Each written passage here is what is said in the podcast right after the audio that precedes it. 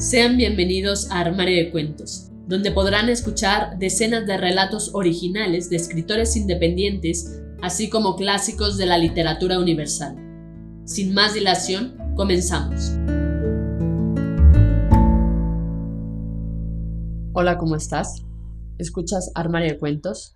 Yo soy Mari Carmen y el día de hoy toca Tu cuento hecho audiolibro, donde podrán escucharte cientos de personas alrededor del mundo a través de 11 plataformas donde publicamos Armario de Cuentos, entre las que destacan Spotify, iTunes, entre otras. Si quieres saber cómo hacernos llegar tu cuento, entra a la página www.armariodecuentos.com.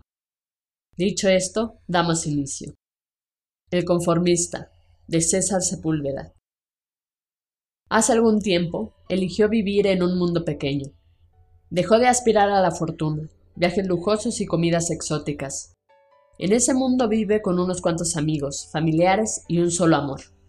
Ahí no hay violencia, tampoco política, mucho menos gente perversa. Hay buenas tardeadas al sol, con cerveza fría, pistaches y cacahuates, de esos de cáscara. En su mundo hay lealtad, sinceridad y sencillez. Comida rica y no muy sana.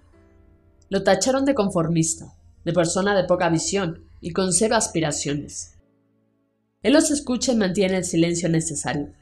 En realidad, se ha conformado con unas pocas cosas. Una charla hasta el amanecer, un abrazo afectuoso, carcajadas hasta perder el aliento, las noches estrelladas del verano y el viento en su rostro.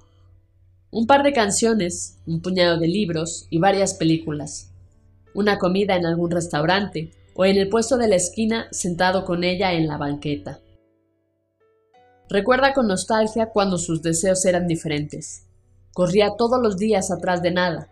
La nostalgia no se debe al abandono de los deseos, sino al tiempo que perdió persiguiendo cosas triviales, vanas y carentes de valor. Me confío que no volverá atrás, que la humildad que adquirió con el paso de los años es invaluable.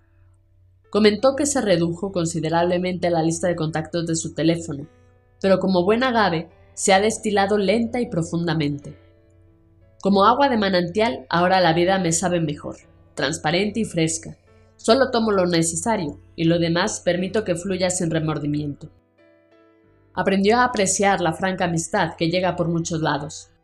Hoy la vida le da mucho, más de lo que él esperaba recibir. Así que sí, sí es un conformista. Le llevó muchos años valorar lo invaluable, apreciar lo intangible y abrazar lo que hoy es esencial e importante para él.